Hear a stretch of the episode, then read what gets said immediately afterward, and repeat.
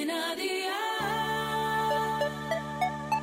Día el podcast, más allá de la música. ¿Qué cenó hoy? Con Masito.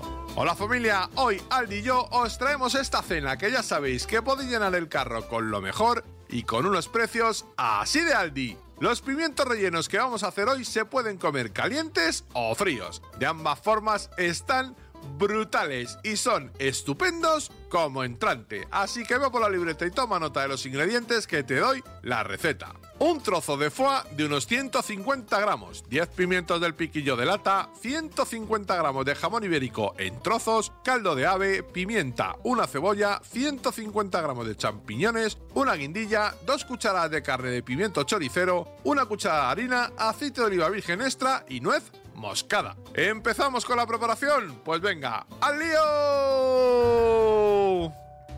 Corta finamente la cebolla y póchala a un fuego de 6 sobre 9 durante 8 minutos. Mientras tanto, precalienta el horno a 180 grados. Incluye la guindilla, el pimiento choricero y los champiñones cortados en trocitos. Adereza con sal y mantén al fuego otros 8 minutos. Vierte ahora 250 mililitros de caldo, sube la temperatura a un fuego de 8 sobre 9 y cuando rompa a hervir, quita la guindilla. Tritura hasta obtener una salsa un poco espesa, prueba, rectifica si hiciera falta y reserva en una bandeja de horno. Echa en una sartén el jamón y el foie cortado en trozos pequeños. Integra un par de minutos e incluye la harina y tras un minuto vierte caldo poco a poco hasta obtener la consistencia deseada. Añade sal, pimienta, nuez moscada y prueba. Rellena los pimientos, déjalos en la bandeja sobre la salsa y hornea a 180 grados unos 12 minutos aproximadamente y amigo mío, ya tienes la cena lista. Así de fácil, así de Aldi.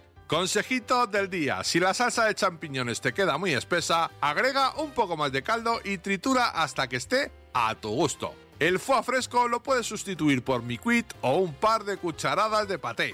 Los deberes para mañana te los dejo por aquí. Medio kilo de cocochas de bacalao en salazón. 100 gramos de tacos de bacon, harina, aceite de oliva virgen extra, pimienta, perejil fresco y una cabeza de ajos. Espero y deseo que te haya gustado esta nueva receta y que te suscribas al podcast. Ya sabes que es gratuito. No olvides compartirlo con tus familiares y amigos y te espero mañana. Recuerda, paso lista.